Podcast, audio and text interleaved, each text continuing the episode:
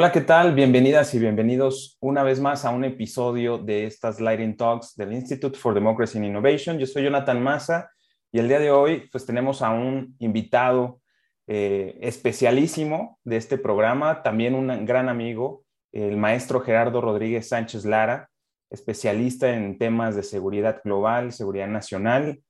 Ha escrito varios libros, pero bueno, Gerardo, adelante. La verdad es que me, daría mucho gusto que también te presentes tú, que es la primera vez que está en este programa y que pues ya lo, ya lo habíamos invitado, pero hasta ahora se pudo concretar la, participación. Así que bienvenido, Gerardo, a este programa. Muchas gracias, Jonathan. Eh, un privilegio estar con, contigo, un espacio ya que se está posicionando en los temas de, seguridad nacional e internacional. Así es que un privilegio. Muchas gracias, Gerardo. Y para que nuestro auditorio pueda conocer un poco más de, nuestros invitados, normalmente lo que hacemos también es, invitarlos a que se presenten. Aquí la pregunta de partida es, ¿quién es el maestro Gerardo Rodríguez Sánchez Lara y cuál es el ámbito de tu desarrollo profesional en los temas de seguridad? Bueno, antes que nada, soy tu amigo. Eh, estudié Relaciones Internacionales en el ITAM, hice mi maestría en Políticas Públicas Comparadas en Flaxo, México.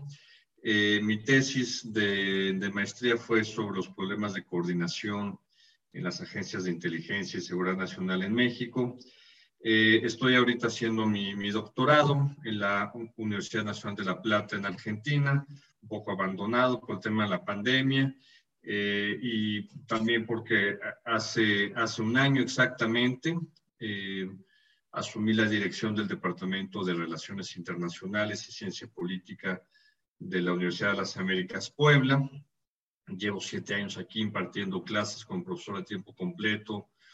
Eh, coordino también el Centro de Estudios sobre Impunidad y Justicia, en donde realizamos el Índice Global de Impunidad, el Índice Global de Impunidad de México. También ya hicimos otro experimento que fue el de Colombia y bueno, también eh, tengo, tengo el privilegio de estar desde hace 17 años como profesor en el Centro de Estudios del Ejército y Fuerza Aérea, impartiendo el curso sobre teoría y tendencias del terrorismo.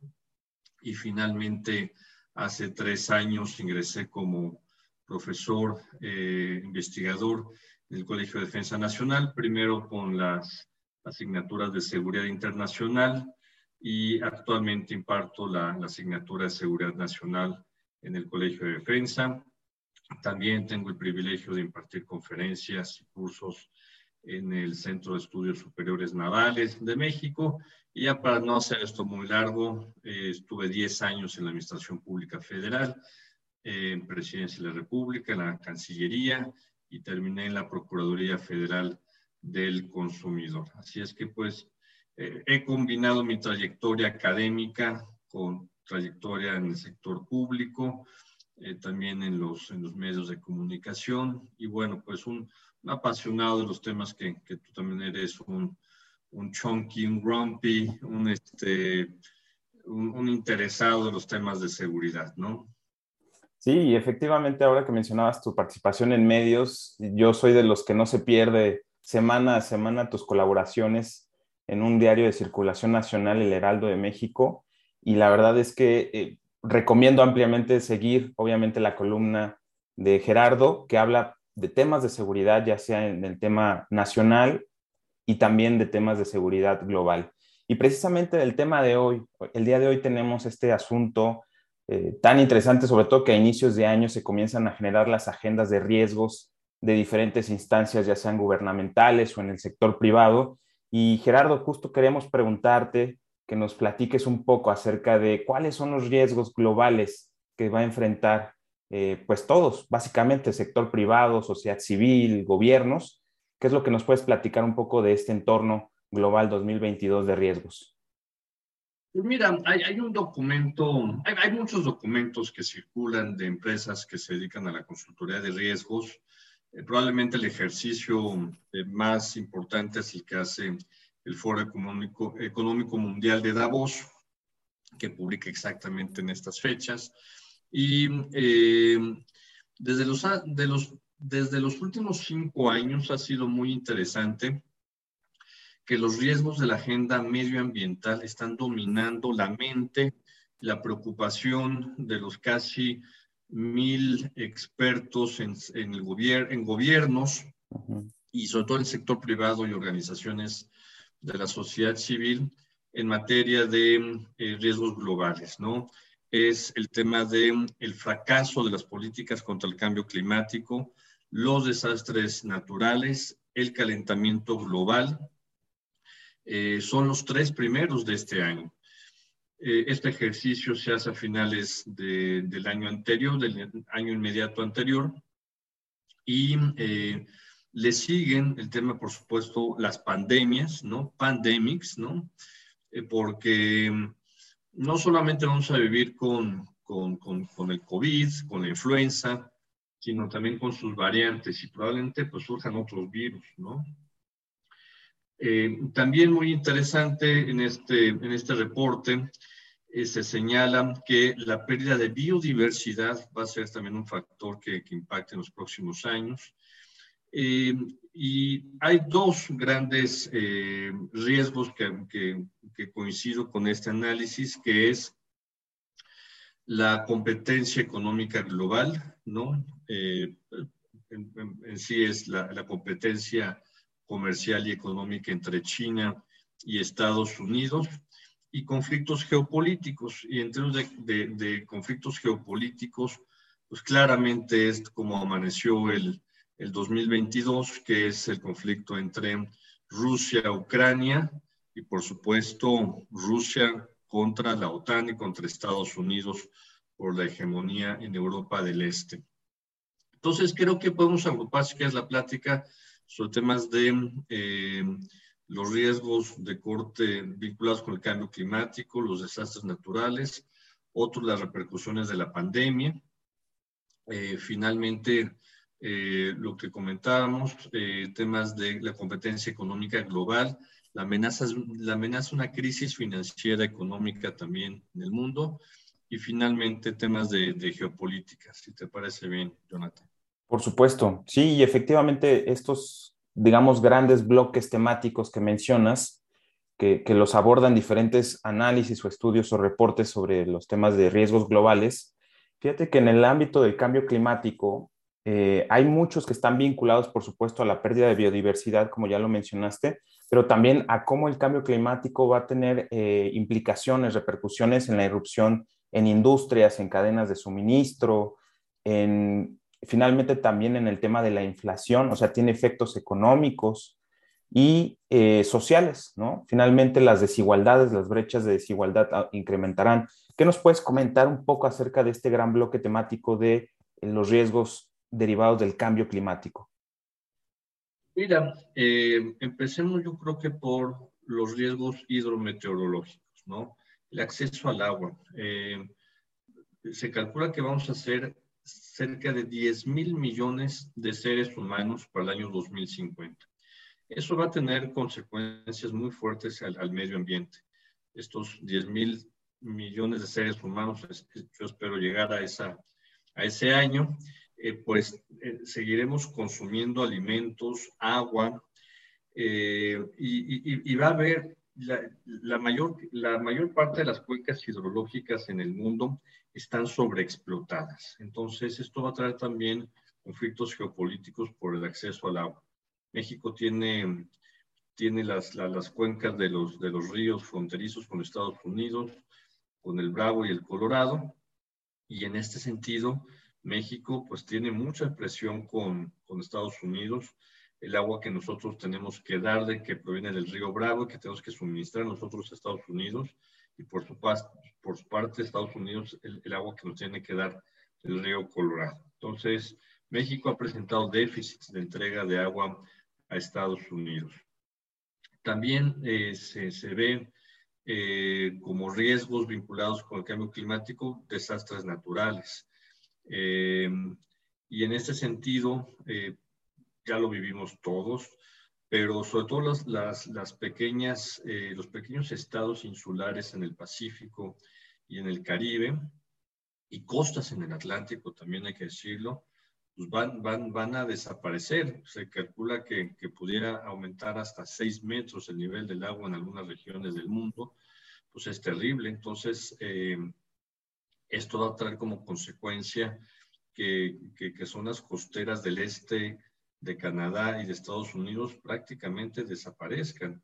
Lo mismo en el Golfo de México, este, regiones eh, eh, hídricas como, como Tabasco, ¿no? Pues que ya porque es un pantano, pues probablemente eh, se coma el mar una parte del territorio mexicano, ¿no? Entonces, esa es una cosa que no habíamos previsto, perder territorio, pero no por, por una invasión, sino por los riesgos naturales.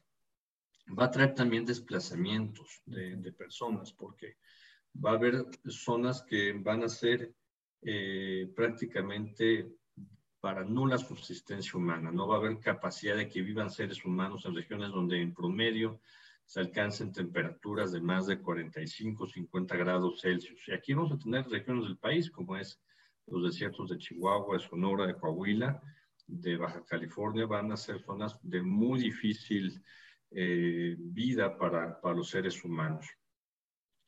Eh, por supuesto también que están los, lo que te llamaba los efectos hacia la salud. hay, eh, hay, expertos que dicen que, lo, que pueden surgir virus que están congelados hace millones de años eh, en el permafrost, ¿no? Entonces, vamos a, vamos a ver muchos impactos. Regresa, déjame regresar al tema de desplazamientos. Por ejemplo, regiones del Sahel, del norte de África, pues también va a haber una migración muy fuerte hacia Europa, pero también a países como México. México también, por, por los desastres naturales en Centroamérica o en Sudamérica, tengamos también migraciones eh, producto del, del, cambio climático y de los desastres naturales que obligarán a mucha gente a salir de sus zonas, de sus zonas, ¿no? Lo estamos viendo, por ejemplo, Haití, ¿no? Haití, Haití, este, Haití, pobre país, la verdad es que ahí se le suma todo, ¿no? Sí. Muy alta corrupción, muy alta pobreza extrema, eh, los terremotos, ¿no? Que, Eso no, no es culpa del, del, cambio climático, pero, pero sí son desastres naturales, ¿no? Claro. Y va a ser, van a ser años muy complicados para el planeta y de ajuste de la humanidad. De acuerdo. Y por ejemplo, ya en el, en el segundo ámbito que mencionabas, que es más el ámbito de los efectos que ha tenido la pandemia global por COVID-19 en diferentes ámbitos, ¿no? El ámbito social, el ámbito de subsistencia, ¿no? Empleo, desempleo, inflación, que también se combina con el ámbito económico y, este, y por supuesto, qué tipo de colaboración global habrá al respecto para la recuperación económica. Este reporte eh, sobre el tema de la pandemia señala con tres, tres factores muy importantes de, de la vida post-pandemia. Primero es la erosión, la erosión de la cohesión social. ¿Qué significa esto? Que la pandemia generó una, una mayor brecha de desigualdad socioeconómica. Los, los, los, muy ricos se aprovecharon de la pandemia y, for, y se, se convirtieron más ricos, ¿no? Hay sectores de la, de la, economía que se vieron fuertemente beneficiadas por, por la pandemia, por ejemplo, el tema de las telecomunicaciones, el tema del entretenimiento en casa. Eh, el, el, el, otro factor es que es el, el, segundo factor de cambio de la pandemia es el cambio en la calidad de vida y en, las, en la forma de vida de los seres humanos, ¿no? eh, muchos eh, que tenemos la posibilidad de trabajar en, desde casa, pues ya se volvió esta nuestra oficina. Entonces, eh, esto ha tenido pues impactos muy fuertes en la vida de las familias, ¿no? Los, pues los espacios no estaban preparados para que eh, una, una, casa se convirtiera al, mismo tiempo en, en, en, escuela, y en la, en la oficina de, de, una o dos personas al menos, ¿no? Por las parejas que, que, que trabajamos, ¿no? Pues, pues nuestro, nuestro espacio se vio reducido. Si eso le sumas los, los niños que, viven en casa y que estuvieron muchos, mucho tiempo estudiando. La erosión económica y social también significa una generación al menos que perdió dos años de, estudios de calidad educativa, ¿no? Si por sí ya la calidad de la educación en muchos países era ya eh, francamente pues, muy cuestionable, si le sumas el tema de las clases en línea, pues no, no mejora. El otro tema es la brecha digital. La brecha digital, quienes no tengan acceso a Internet, a computadora, pues difícilmente podrán salir. Entonces, pero ya no se necesita una computadora en casa, se necesitan tres, cuatro computadoras, ¿no? Una buena banda ancha de Internet. Entonces, esto está generando una, una brecha socioeconómica eh, muy, pues muy interesante de, analizar. Entonces, son los, son los retos que, que vienen. Eh, el tema de la, como bien lo decías, en términos económicos, pues la crisis del 2020 Muchos países como México cayeron más de 5 o 6 puntos porcentuales, México cayó cerca de 8. Eh, Estados Unidos se recuperó rápidamente en el 2021 y jaló a México, que creció cerca de un 5, 5%, 5 o 6%. Pero se prevé que, la, que, que muchas economías caigan en, en, una crisis económica en 2022. ¿Por qué? Por la afectación a la famosa cadena de suministros, ¿no? De los productos que vienen sobre todo de China y que están encareciendo algunos productos como las computadoras por la falta de chips, a los automóviles también, también para la industria aeroespacial, etcétera. Entonces, eh, esto ha traído como consecuencia, y mejor lo conectamos con el tema económico, pues eh, que las proyecciones para recuperar el bienestar que teníamos antes del el final del 2019, no, los, no lo alcancemos en el 2023 y probablemente nos vayamos hasta el 2024. Entonces, pues ya claramente la pandemia produjo una, una crisis financiera y económica eh, global muy importante. Y, y, esta disrupción que representó, que ha significado la pandemia, en tu opinión, eh, ¿crees que haya acelerado procesos que ya venían antes de la pandemia? Como por ejemplo la fragmentación de la globalización y con esto doy entrada a este siguiente bloque que es el tema de la competencia geoeconómica global, ¿no?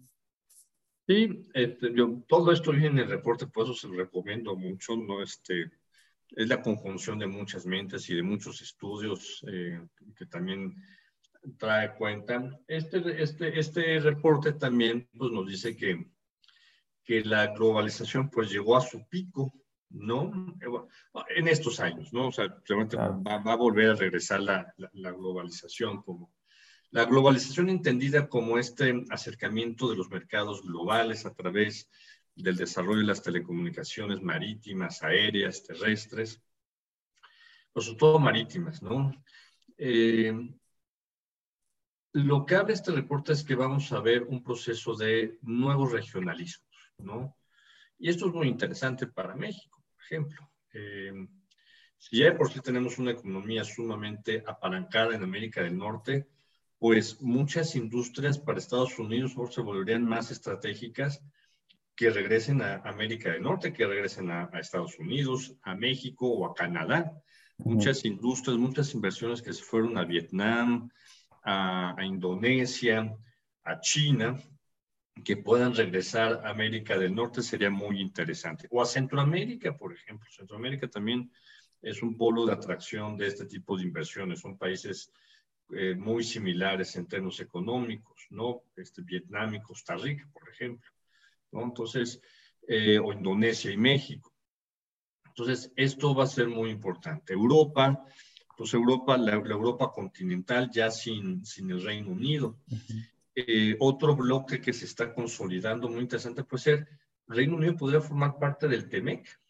¿no? Este, eh, Reino Unido, cuando se sale, eh, empiezan las negociaciones para la salida del Brexit, de, perdón, de, la Unión Europea, pues tiene que negociar tratados de, libre comercio y empezó su agenda. Y, y, de los primeros países con los que abrió negociaciones fue con México.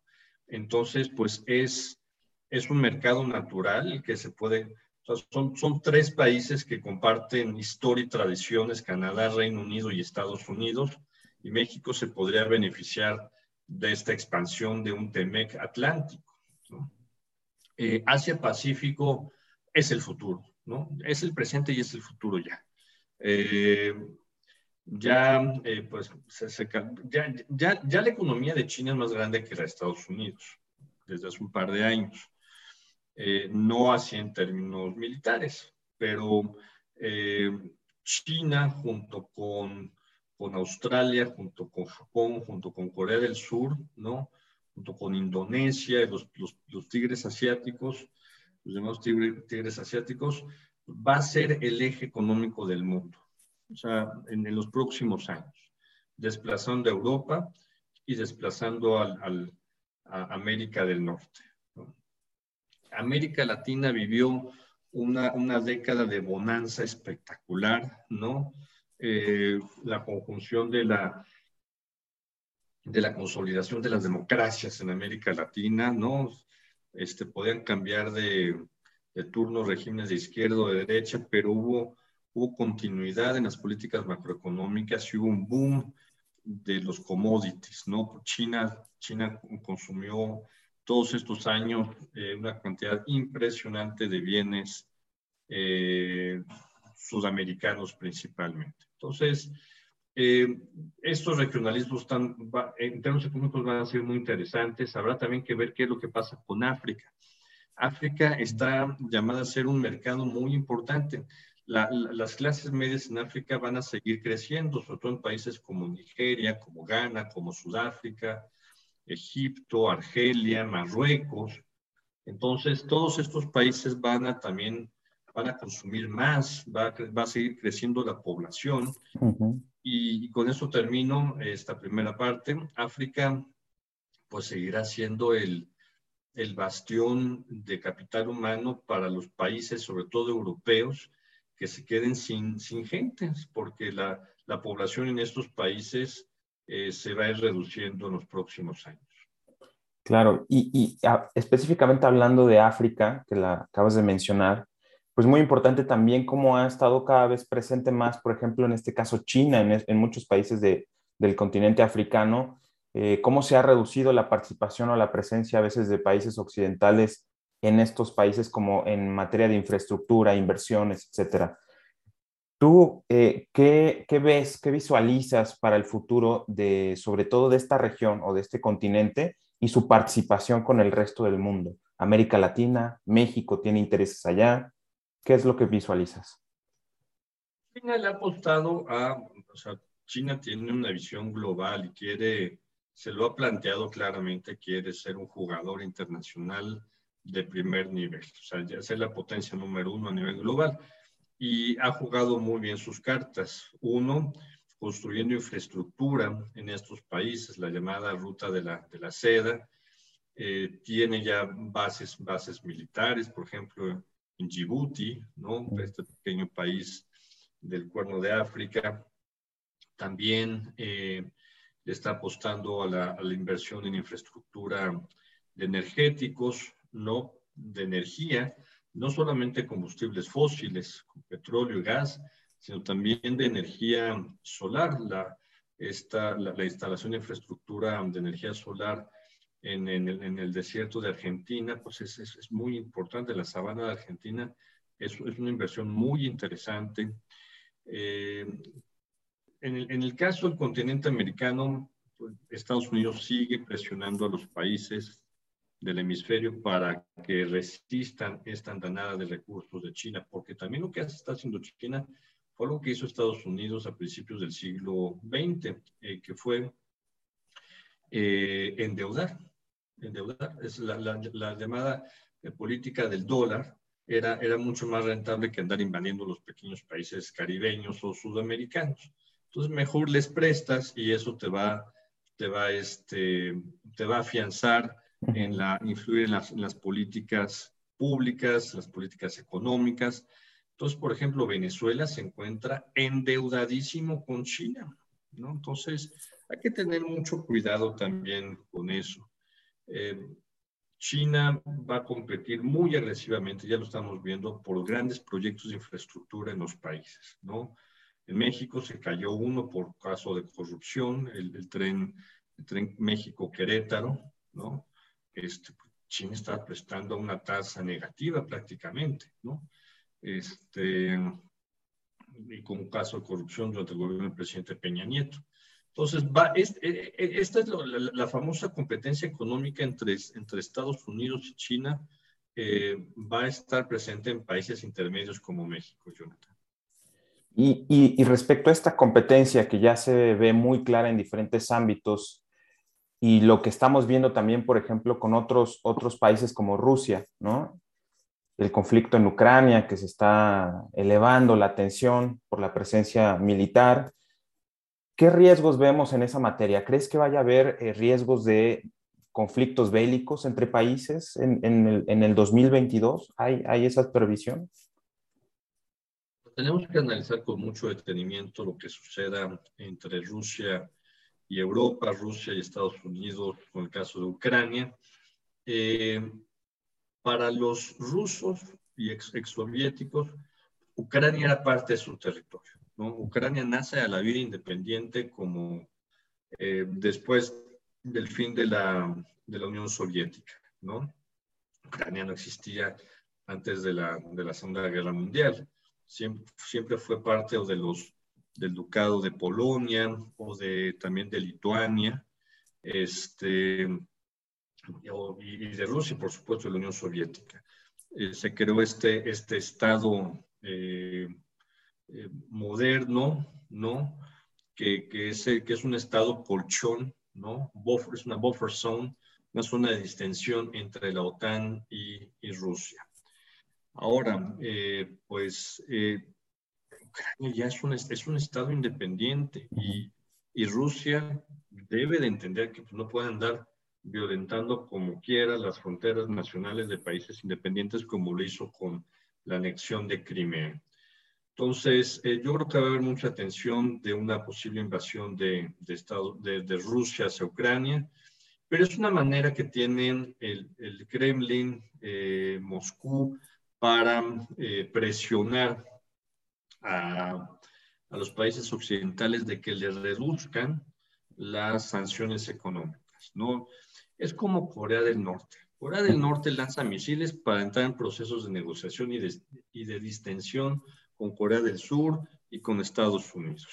Es lo que está haciendo ahorita, nada más que no es, sería muy costoso para, para Rusia eh, invadir Ucrania, porque ya vimos, la OTAN se está aplicando finalmente. Eh, Lituania, que tiene intereses históricos en Ucrania, está mandando personal eh, de, para asesoramiento, están, ya están llegando tropas de la OTAN de países eh, europeos, España está mandando fragatas, hay un puente aéreo ya militar permanente entre Reino Unido y Ucrania, están, están este, despegando y aterrizando todos los días aviones con suministro material bélico, de armamento eh, de, de, Estados Unidos y del Reino Unido hacia Ucrania, ¿no? Alemania ya dio cascos, ¿no? O sea, porque Alemania está en medio, entonces Alemania no puede mandar armamento porque es, es el mediador con Rusia, porque es el gran eh, importador de gas ruso, ahora que, que, estamos todavía en invierno, ¿no? Todavía no entramos a primavera, así es que Alemania tiene mucho que perder si hay una guerra con, entre Ucrania y, y, Rusia. Y bueno, este, pues aquí lo, pues lo terrible es que son los ucranianos los que, tienen que tendrán que defender sus, sus fronteras, porque no, no forman parte de la OTAN y, y pues a ver, yo, yo creo que va a, ser, va a ser un conflicto que va a durar varios meses. Yo creo que los, los momios todavía están a que Rusia piense dos veces antes de, de una incursión militar, porque puede ser muy desgastante también para el gobierno de, de, de Vladimir Putin, ¿no? Claro. tenemos pocas encuestas que nos digan, pero algunas que han salido dicen que, que, que, no la tiene todas en su favor Putin de lanzarse una guerra con Ucrania, ¿no, Jonathan? Sí, y por otro lado, en otro escenario, Asia-Pacífico, también tenemos otro, otro tipo de tensión, incluso que ha escalado en presencia militar, que es Taiwán. Taiwán, Hong Kong.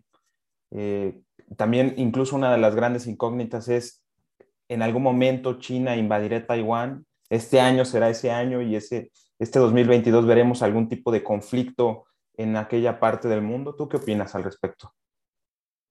Son, conflictos latentes, ¿no? Y, fíjate que si, que si Rusia se lanza a invadir Ucrania, eh, están midiendo, no son como los niños de, de, de, cuatro o cinco años que están midiendo a los papás, ¿no? A ver si pueden dar el paso.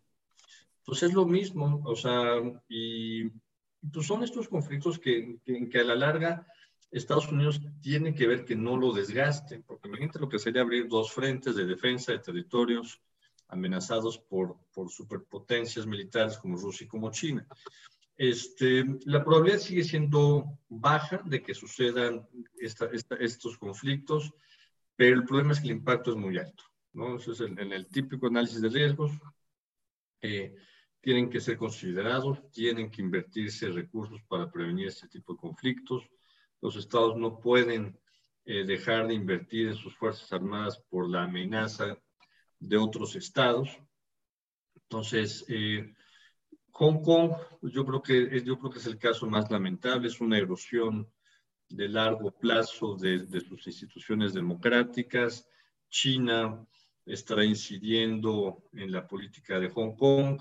Los liberales y demócratas de Hong Kong pues poco a poco tendrán que ir este, buscando refugio en otros países, en universidades, para conseguir trabajo en otros países, porque pues la andanada, la andanada autoritaria china pues se, se ve que continuará. Con el caso de Taiwán, eh, yo creo que eh, China China tiene este escenario de invasión, pero por el momento con el tema del, COVID, eh, la, economía china no está en su mejor momento, tampoco está mal, pero yo creo que también eh, podrían venir este, podrían venir también sanciones económicas de, México, de Estados Unidos, pero a Estados Unidos no le conviene tampoco que China este, caiga también de la noche a la mañana. Ya, ya, ya lo estamos viendo con esta crisis de suministro de, de bienes para su economía también, ¿no? Ya por último, para, para ir cerrando, Gerardo, pareciera que todos estos grandes riesgos de los que hablábamos al inicio, pandemia, crisis económica, endeudamiento, cambio climático, pues necesitarían más bien de una coordinación y cooperación a nivel global entre los países y sin embargo, eh, pues estas circunstancias de competencia geoeconómica dificultarán de alguna manera esa colaboración o cooperación que es necesaria.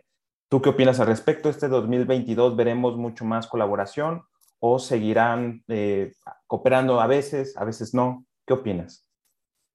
Mira, yo creo que si tienes en la mente Naciones Unidas, pues Naciones Unidas tiene tiene límites impuestos por su propia infraestructura, por su propio armado. Entonces, eh, pero creo que Naciones Unidas está avanzando en la agenda de los objetivos de desarrollo del milenio, lo sigue impulsando de manera muy activa. Estamos viendo que, que, que, no está funcionando como se quisiera el sistema COVAX de vacunación masiva, sobre todo para países pobres. Eh, yo creo que estamos viendo un, reforzamiento de la, del regionalismo europeo. Entonces, aquí Bruselas está teniendo un papel muy interesante con el tema tanto de la pandemia como con el tema de, de Ucrania. Eh, el G20, sin lugar a dudas, es el espacio eh, de futuro para la toma de decisiones. Los miembros del G20 eh, tienen más del 60% del PIB mundial. Entonces, es ahí donde se toman las grandes decisiones y México, pues esperemos que no salga el G20 porque ya perdimos una posición, estamos en lugar número 16. Eh, Indonesia nos rebasó por la izquierda y por la derecha.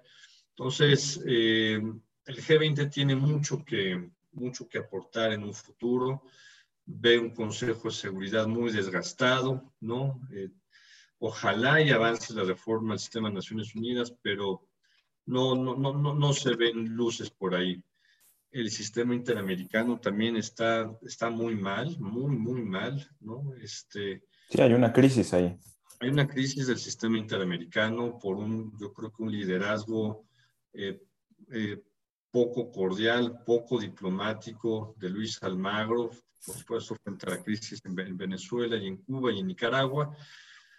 Eh, Sudamérica ya se rompió, ya este, Sudamérica está dividida en dos, los países liberales, eh, quién sabe si Perú se salga de esta alianza liberal en la que estaba eh, Chile, Colombia, Perú y México, y, Brasil, que también este, ha sufrido de gobiernos terriblemente corruptos y populistas de izquierda y de derecha, y Argentina que, que no se ve que despegue. Entonces, una América Latina fracturada, ¿no? Entonces, eh, yo, yo lo que veo es más bien eh, que avancen algunos mecanismos regionales y, y bilaterales, ¿no? Por supuesto pues todo este escenario o estos escenarios de los que hemos conversado pues representan serios desafíos también para las instituciones de gobierno de los países, para el análisis que hacen los inversionistas y empresarios en los mercados globales. Y pues Gerardo, de verdad te agradecemos mucho tu, colaboración en este espacio, en este episodio de los Laring Talks del Institute for Democracy and Innovation. Esperamos tenerte de nuevo para algún análisis internacional o también de carácter regional y nacional. Y pues bueno, agradecemos mucho la participación del maestro Gerardo Rodríguez Sánchez Lara, profesor y director del Departamento de Relaciones Internacionales y Ciencia Política de la Universidad de las Américas Puebla. Muchas gracias, Gerardo. Gracias, Jonathan. Fuerte abrazo. Hasta pronto.